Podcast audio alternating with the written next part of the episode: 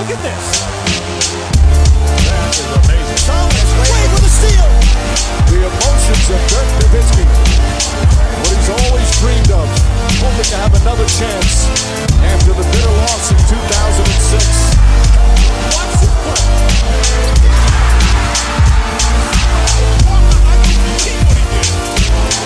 That is amazing. Hallo und willkommen zu Gut Next, dem deutschen Basketball-Podcast im Internet. Mein Name ist André Vogt und ich begrüße euch zu einer neuen Folge unseres kleinen, aber feinen Basketball-Spiels heute mit der Rapid Reaction am Montag, dem 17. August. Und das ist die Rapid Reaction Nummer 10 und die wird heute wieder präsentiert von all denjenigen, die supporten, die sagen, ey, jeden Tag äh, Basketball, das ist nicht so schlecht. Äh, vor allem auch NBA-Basketball und alle möglichen News und so, super. Dazu noch der Fragenfreitag, das ist eine Institution seit ja, mittlerweile über zehn Jahren. Und noch Interviews, äh, Premium-Podcasts, heute gibt's zwei, aber die sind momentan eh für alle frei empfänglich. Da will ich unterstützen, kein Problem. Entweder auf gutnext.de registrieren, dann kriegt ihr so eine Mail mit ja, Anweisungen, wie ihr einen Dauerauftrag einrichten könnt, etc. pp. Ausfüllen, Screenshot mir schicken, schalte ich euch frei, dann kriegt ihr die ganzen Inhalte auch freigeschaltet, die hier schon immer gemacht wurden, letzten, was haben wir jetzt, vier, fünf, sechs Jahren. Ähm, ja, oder ihr geht auf patreon.com slash drehvogt, da könnt ihr das gleiche machen mit PayPal und Visa. Gleich bleibt, wenn ihr mindestens acht Euro im Monat gebt, gibt's am Ende der Saison, wenn ihr ein Jahr dabei gewesen seid, das exklusive T-Shirt, was es dann für Supporter gibt. Und das nächste kommt jetzt auch bald, sobald die Saison dann so halbwegs jetzt rum ist. Dann werde ich mit meinem Grafiker Mark mal wieder hinsetzen und mal gucken, was uns dieses Mal Tolles einfällt. Also gutnext.de, da registrieren. Das ist der beste Weg, weil dann gehen keine Gebühren ab und so. Würde mich freuen, wenn ihr dabei seid. Alvin Gentry, der ist nicht mehr dabei und das ist die erste News des Tages oder des Wochenendes. Da hat sich ja einiges angesammelt der ist nicht mehr Trainer der New Orleans Pelicans. Der General Manager David Griffin hat ihn entlassen und äh, zum Zuge dieser Entlassung nach den, ja, nicht gerade überragenden Leistungen da in Orlando in der Bubble der Pelicans kam so ein bisschen raus, dass Griffin schon länger seine Zweifel gehabt haben soll, ob Gentry denn mit seinem Stil der richtige Coach für diese Truppe ist. Wie gesagt, die Leistungen in Orlando waren dann wohl der letzte Strohhalm. Interessant, wer die Kandidaten sind für die Nachfolge und ein Name kam da jetzt direkt so nach oben, aber ein Name, der jetzt irgendwie übergenannt wird bei jeder offenen Trainerstelle mehr oder weniger, nämlich der von Tyron Lue. Zusammen mit Chauncey Billups soll das jetzt so eine Art ja, Coaching Duo sein, was ähm, ja vielerorts gefragt wird und die beiden würden ganz gern zusammenarbeiten. Billups dann als Assistent, der hatte selber noch keine Coaching-Erfahrung. Ty Lue, wir erinnern uns, der ist Meister geworden mit den Cleveland Cavaliers. Sicherlich gibt es ja nicht wenige, die sagen, das war eigentlich LeBron James damals der Trainer, aber ähm, Lou hat damals den, den Laden zusammengehalten. Wir erinnern uns, hat er auch damals übernommen für David Blatt. Von daher, er ist hoch angesehen, auch jetzt durch seine Arbeit äh, bei den Clippers nochmal als Assistent von Doc Rivers und müsste schon im Teufel zugehen, wenn er nicht bei einem von diesen Jobs dann landen würde. Frage ist halt, wo. Allerdings spricht eine Sache für, ähm, für die Pelicans eventuell, nämlich Griffin und Lou kennen sich aus Cleveland. Griffin war damals der General Manager, der mit Lou und mit LeBron James Meister wurde. Lou scheint aber, wie gesagt, mehrfach gefragt zu sein. Die Nets sind an ihm dran, da steht er ganz oben mit auf der Liste der Kandidaten. Aber auch, und das ist interessant, die 76ers und die Rockets sollen im Falle einer Enttäuschung in der ersten, vielleicht auch der zweiten Playoff-Runde, je nachdem, wie die General Manager oder die Besitzer das da sehen, die sollen auch ähm, bei Lou vielleicht nicht unbedingt vorstellig geworden sein, aber das ist ein Name, der bei denen auf der Liste stehen würde. Und dann wird es natürlich richtig krass, wenn, was das Rennen angeht, um Lou's Dienste. Dann müssen wir äh, mal schauen, wie das sich dann im Endeffekt ausgeht. Jason Kidd, der ist auch ein heißer Kandidat, ist auch ein Assistant Coach, er natürlich bei den Lakers. Sein Name fällt immer wieder bei den Knicks, wird immer wieder mit den äh, New Yorkern in Verbindung gebracht. Ähm, bin ich gespannt, gut, wir haben vor der Saison gesagt, als er bei den Lakers Assistent angeheuert hat, das ist nicht sein Traumjob. Der Mann will Head Coach werden. Wenn ihr euch erinnert, es war ja eh so, ein, so, eine komische Bank da bei den Lakers, wo gleich mehrere Head Coaches dann saßen hinter Frank Vogel. Kid scheint jetzt der nächste zu sein, oder der erste von diesen Jungs hinter, hinter ihm, hinter Vogel zu sein, der bei anderen Teams wirklich hoch im Kurs ist. Schauen wir mal, ob das dann die Knicks werden. Jim Boylan kleiner Nachklapp zur Rapid Reaction von Freitag. Da habe ich ja noch gesagt, der neue GM Arturas Karnischovas soll erstmal, so wie was die Order von Besitzer Jerry Reinsdorf, ähm, eben als neuer starker Mann bei den Bulls, erstmal gucken, dass er Jim Boylan erstmal kennenlernt und dann entscheiden, ob er den haben will oder nicht. Ja, das ging dann relativ schnell. Die Rapid Reaction war draußen und eine halbe Stunde später kam dann die Meldung, dass Boylan gefeuert wurde. Keine Chance hat gesagt, das ist eine klare sportliche Entscheidung, hat nichts anderes, äh, hat damit reingespielt die Namen, die da jetzt ein bisschen genannt werden, ja, das war natürlich sehr früh alles. Kenny Atkinson äh, scheint da relativ weit oben zu stehen und wir haben auch im Lockerroom am Samstag darüber gesprochen. Es gibt ja mit Chris Fleming da jemanden, den wir in Deutschland gut kennen, eben als Nahtspieler, also Nahttrainer, sorry, Spieler war er auch äh, bei Artland äh, lange Zeit, als sie noch Quakenbrück hießen. Ähm, der ist einer der Lead Assistants bei den Bulls. Der Vertrag von ihm läuft noch. Er selber taucht jetzt noch nicht auf in irgendwelchen Gerüchten. Äh, warten wir mal ab, ob er vielleicht auch eine Chance bekommt. Aber irgendwie denke ich, dass ähm, Chicago jetzt nach, nach diesen Wirren der letzten Jahre vielleicht ja dann doch jemanden haben will, der vielleicht ein bisschen ja, bekannter ist, als mir bewiesen hat als Head Coach. Aber wer weiß, vielleicht hat Chris Fleming ja trotzdem eine Chance, sich zumindest mal vorzustellen. Vlade Divac, der wird sich wahrscheinlich in nächster Zeit nirgendwo vorstellen, obwohl er gefeuert wurde. Ähm, denn Vive Granadive, der Besitzer, kennt ihn ja vielleicht, äh, der Kings, streitbarer Typ in vielerlei Hinsicht, hatte ja irgendwie ja, sich ganz komisch jetzt dann von Vlade Divac getrennt, denn es gab von Anruf, nachdem die Kings jetzt zum 14. Mal in Folge die Playoffs verpasst haben, äh, vom Besitzer beim ja, President of Basketball Operations. Äh, es war irgendwie so ein, so ein Talk, der, glaube ich, danach so bei den verschiedenen Kollegen in den USA zu so missverständlichen äh, ja, Meldungen geführt haben. Die einen haben gesagt, Divac wäre zurückgetreten, die haben gesagt, Divac wurde gefeuert. Es war wohl so, dass Radive ihm gesagt hat, pass auf, also ich möchte da einen neuen Weg gehen, aber du könntest mit Joe Dumas, der als Berater schon vorher tätig war, erstmal kommissarisch so, ne, die Manager, Managementbelange des Teams äh, leiten. Klar, wir haben erstmal jetzt die Draft, die kommt, dann kommt die Free Agency. Wäre doch schön, wenn du das noch machen könntest. Und dann irgendwann, dann, dann gehst du halt. Ähm, das wollte Vlada aber nicht. Hat dann gesagt, nö, dann, dann gehe ich vielleicht lieber jetzt und lass mir den Rest meines Vertrages auszahlen, ohne dass ich arbeiten muss. So ist es dann auch gekommen. Peter Stojakovic, der Assistant GM war, trat ebenfalls zurück. Und der Grund, warum es dann jetzt dann doch so weit war, dass Divac, der über die Jahre echt so ein paar Entscheidungen getroffen hat, wo man sich wirklich gefragt hat, jo, warum genau äh, ist er nicht noch mehr in der Kritik? Also die letzte Strohhalm war wohl die Draft von Marvin Bagley Jr. Ähm, von Marvin Bagley, ist es überhaupt Junior? Ich weiß gar nicht. Marvin Bagley auf jeden Fall. Dass er den gedraftet hat und nicht Luka Doncic. Das soll das Ding gewesen sein, woran er Dive gesagt hat, okay, also das ist schon, wie die Amerikaner das nennen, eine fireable offense, also ein Kündigungsgrund es gab ja davor, war es ein halbes Jahr mal so diese Geschichte, dass er angeblich Doncic nicht genommen hat, Divac, weil er mit dem Vater mal zu tun hatte als Spieler und den fand er nicht so gut. Das haben mittlerweile Spieler und, und Divac, äh, der Vater und Divac auch beide ins Reich der Fabel verwiesen. Keine Ahnung. Ähm, Fakt ist, sie haben nicht Luka Doncic. Wenn sie den hätten, dann wäre sicherlich Vlade Divac noch da. Auch hier gibt's einen Namen, der so ein bisschen durch die Gazetten, durch die Online-Portale geistert. Scott Perry von den Knicks. Das könnte ein Kandidat für die Nachfolge sein. Er war schon mal bei den Kings, war damals an der Draft von die Aaron Fox maßgeblich beteiligt. Der hat ja durchaus funktioniert bisher. Warten wir mal ab, ob da was dran ist ähm, oder ob es dann jemand ganz anderes wird. Kommen wir zu den Geschehnissen in der Bubble. Und da sind wir natürlich direkt vor den Playoffs. Die Playoffs starten heute Abend, heute Nacht. Und man muss jetzt auch kein Prophet sein, dass vielleicht einige Teams, die jetzt in die Playoffs starten, nicht ganz so super zufrieden sind mit den Leistungen, die sie bisher in der Bubble gebracht haben. Und ein Team, das auch relativ öffentlich oder wo die Spieler öffentlich gesagt haben, oh, das war nicht das Gelbe vom Ei, das ist das Team mit der besten Bilanz der Liga. Und der Mann, der da vorweggeht mit der Kritik, ist niemand anderes als Janis Antetokounmpo. Der hat sich enttäuscht gezeigt, sagt von dem, was sie auf dem Feld, gezeigt haben und hat gesagt, na, es war nicht unbedingt frustrierend, dass wir verloren haben, hm, weil das gehört zum Basketball dazu. Das ist einfach ne, Teil des Spiels. Aber was halt frustrierend war, dass wir einfach nicht so gespielt haben, wie wir normalerweise spielen. Ja, er meinte, wir haben den Ball nicht bewegt, ähm, wir haben nicht das gemacht, was Coach Budenholzer in Sachen Passing Game vor, von uns wollte. Wir haben nicht so hart verteidigt und nicht so intensiv verteidigt wie sonst. Wir waren einfach nicht wie wir. Wir waren nicht das beste Team äh, in der Defensive in dieser Bubble.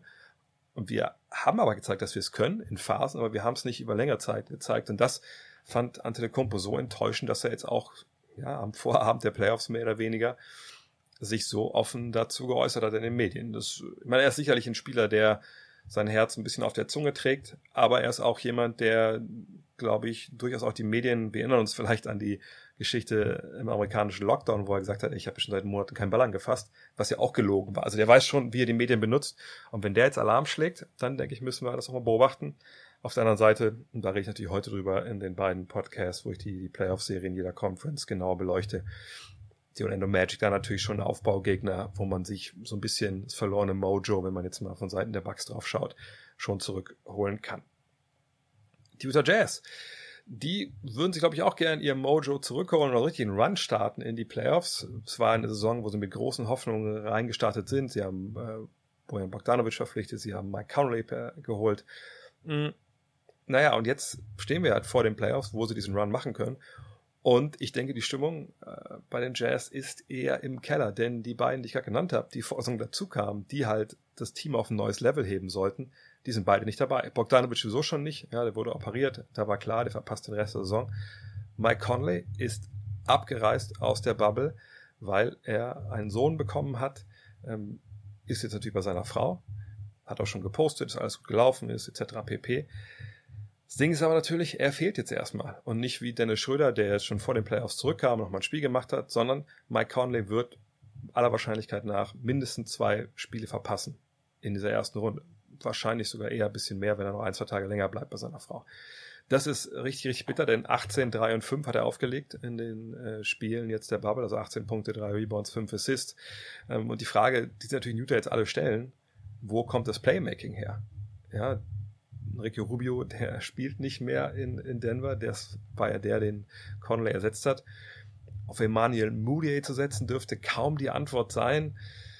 Uh, Joe Ingles, jetzt von dem zu verlangen, dass er richtig full-fledged Point Guard wird, gute Frage. Bleibt Donovan Mitchell, da haben wir aber auch schon vor, vor ein, zwei Wochen in der äh, Rapid Reaction mit Coach Jens drüber gesprochen, dass der natürlich so in, in Sachen äh, Playmaking und, und Entscheidungen aus dem Pick and Roll schon so ein bisschen hinterherhinkt das könnte jetzt wirklich eine ganz, ganz harte Schwächung sein für diese Jazz und könnte diese, diese Serie gegen die Nuggets, die wir eigentlich, wo wir eigentlich drauf gucken, glaube ich, mit relativ hohen Erwartungen, könnte die Erwartung natürlich dann arg, arg dämpfen und, und ja, könnte vielleicht sogar eine schnelle Serie werden. Allerdings wird die wahrscheinlich nicht schneller vorbei sein als sonst, weil Ed Davis fehlt. Obwohl er fehlt, eben auch er ähm, ist jetzt nicht dabei bei Utah, hat sich verletzt am linken Innenband und wird wohl die komplette erste Runde fehlen. Ja, momentan sieht so aus, dass das vielleicht auch dann die ganzen Playoffs werden für Utah. Aber warten wir erstmal ab. Vielleicht überraschen ja auch die Jungs vom Salzsee und äh, Denver hat mehr Probleme, als es jetzt momentan den Anscheid hat. Ebenfalls nicht mehr dabei in der Bubble und nicht mehr dabei bei den Playoffs ist Mo Bamba.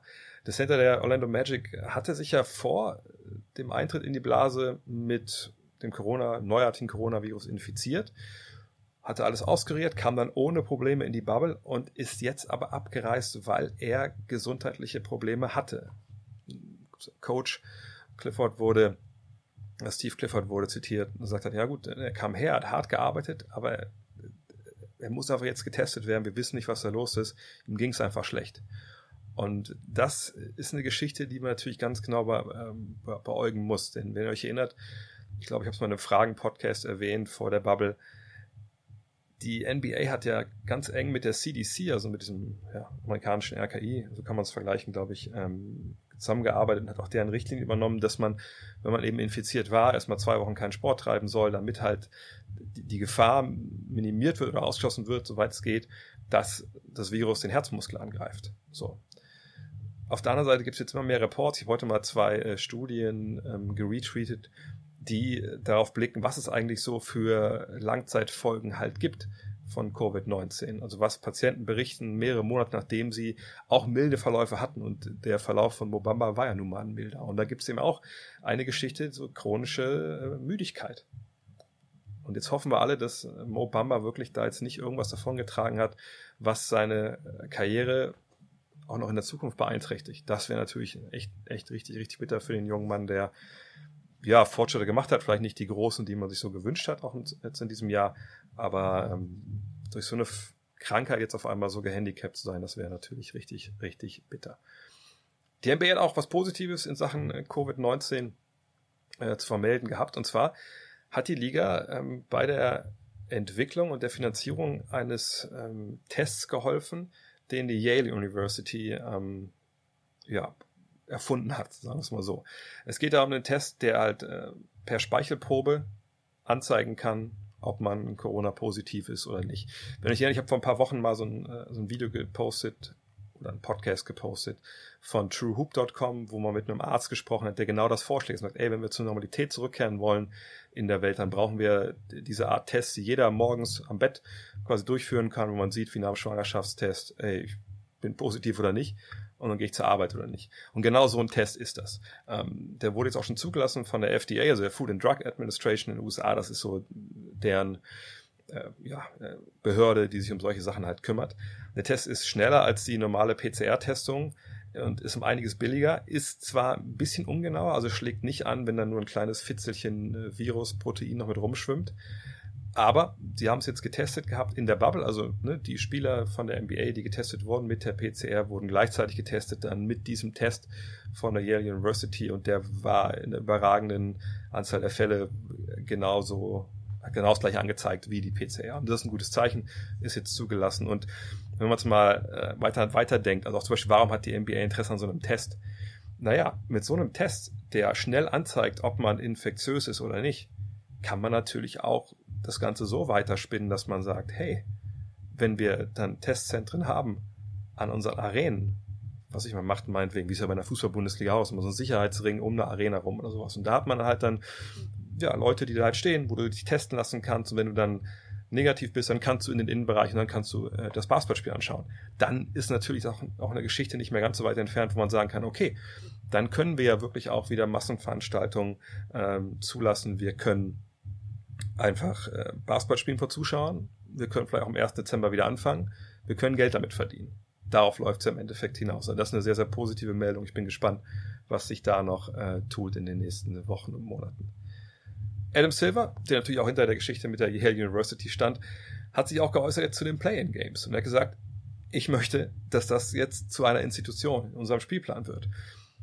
Und das Feedback darauf war natürlich was heißt natürlich, aber es war zu erwarten und so war es eben auch sehr positiv. Denn, na klar, was in der Western Conference los war, die letzten ein, zwei Spieltage, davor ja eigentlich auch schon, das war natürlich höchst spannend. Im Vergleich zum Osten ging es dann auch richtig ab. Vier Teams hätten in die Play-in-Games äh, kommen können. Ihr habt mitbekommen, es gab nur ein Play-in-Game. Die Trailblazers haben dann im Endeffekt sich gegen Memphis durchgesetzt, dank eines, ja, sag einer ich weiß gar nicht, wie ich das nennen soll, äh, einem ultra heißen CJ McCollum, der auch noch eine super geile Mike Tyson Parodie am Ende gebracht hat im Postgame-Interview. Jedenfalls, diese Geschichte mit Play-in-Games, die möchte er einführen. Wirklich richtig einführen für jede Saison. Und wenn ihr euch erinnert, wir haben vergangenes Jahr, ich glaube, es war ungefähr, no, wir haben, oder Anfang der Saison war das ja, ja, Anfang der Saison. Also wir haben, im Herbst letztes Jahr darüber gesprochen, dass äh, das ja auch Teil eines Papiers war für eine ja, Reform des NBA-Spielplans. Nur 78 Spiele und und auch so ein Play-in-Tournament und ein Play-in-Format, wo eben nicht nur 8 und 9 involviert werden sollten, sondern auch 7 und 10. Und genau das soll jetzt wieder aufs Tableau kommen.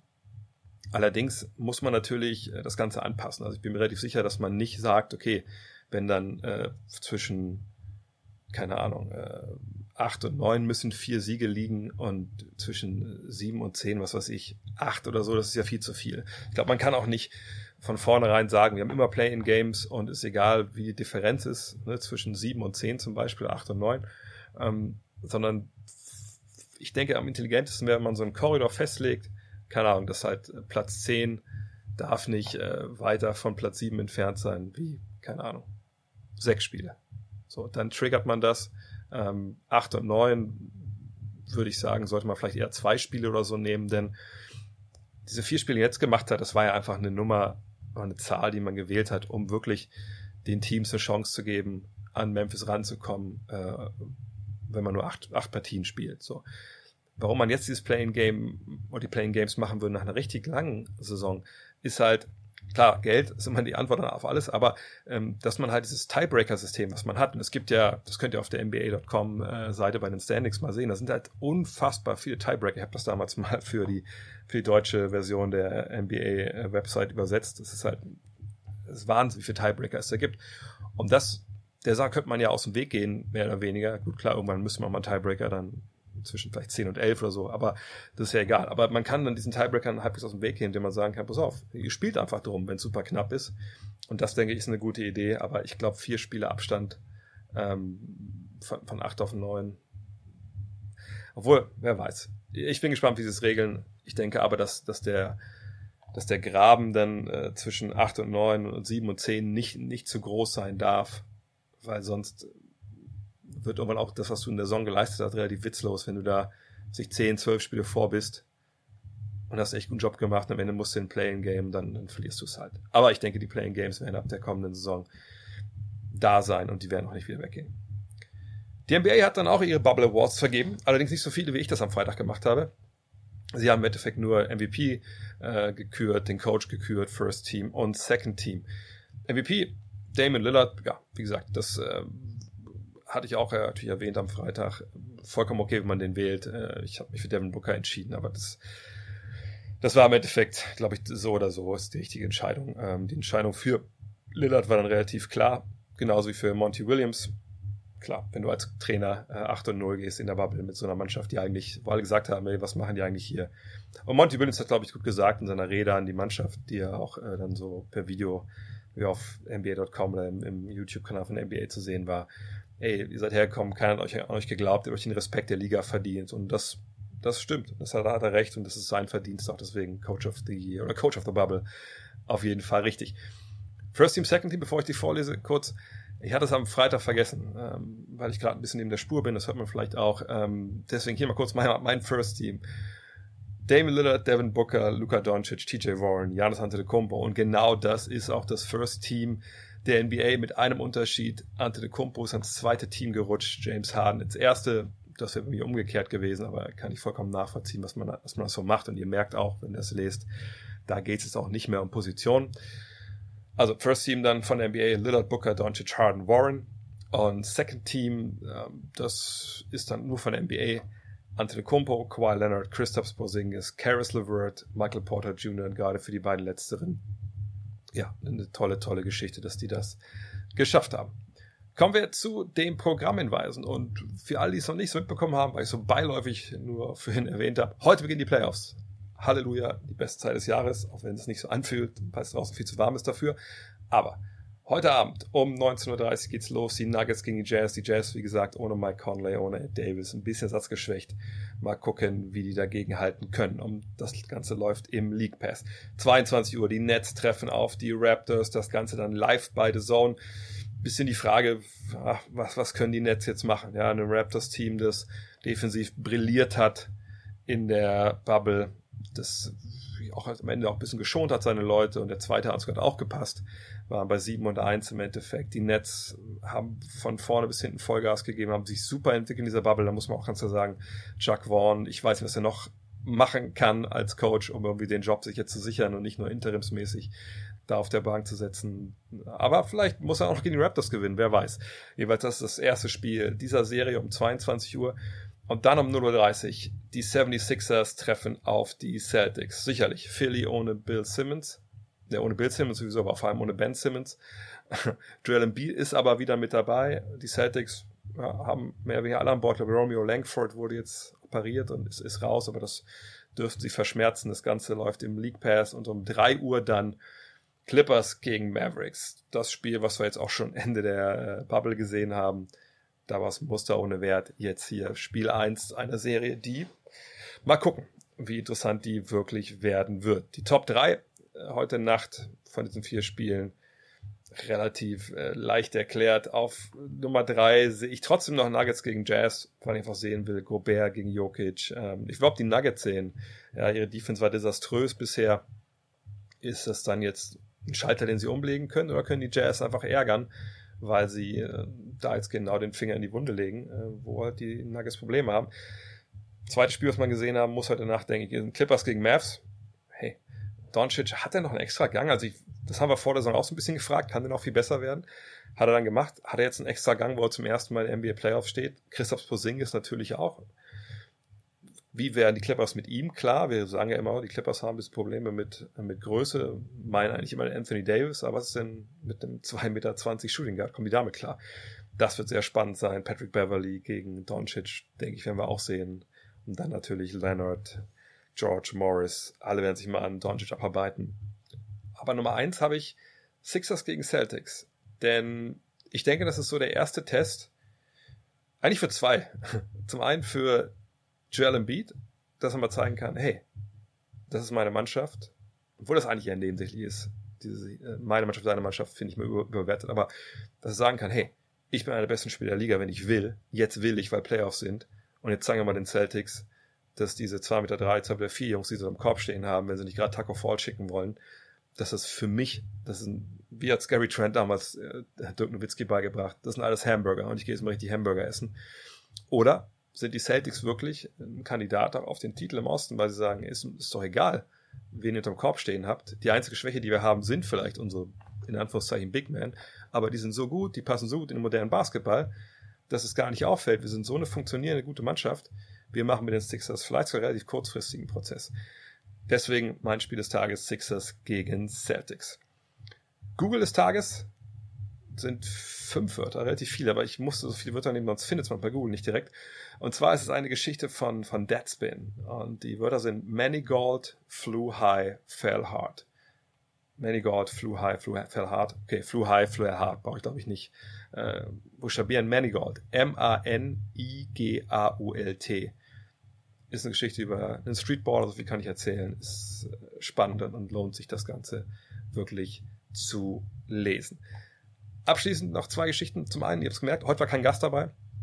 Hat leider im Endeffekt äh, logistisch nicht, nicht gepasst. Ähm, kein Problem. Heute gab es auch genug News. Hat alles so, so weit auch dann hingehauen. Ähm, und es, vielleicht hört ihr das, neues Audio-Equipment. Ähm, gerne äh, mir mailen at drake.next.de oder auch äh, in Kommentare posten, ob das okay war für euch, ob irgendwas gestört hat. Ähm, bin da gerade eine Sache am Ausprobieren äh, und von daher auf Feedback von euch auch ein bisschen angewiesen. In diesem Sinne, Heute geht's noch weiter. Es kommen noch zwei weitere Podcasts. Eastern Conference erste Runde, Western Conference erste Runde. Jeweils alle Serien, die größten Fragen, die größten Antworten, wer gewinnt, etc. All die guten Dinge. Das gibt's dann gleich. Bis dahin, euer André. Hello. Look at this. The emotions of Dirk Nowitzki. What he's always dreamed of. Hoping to have another chance. after the bitter loss in 2006.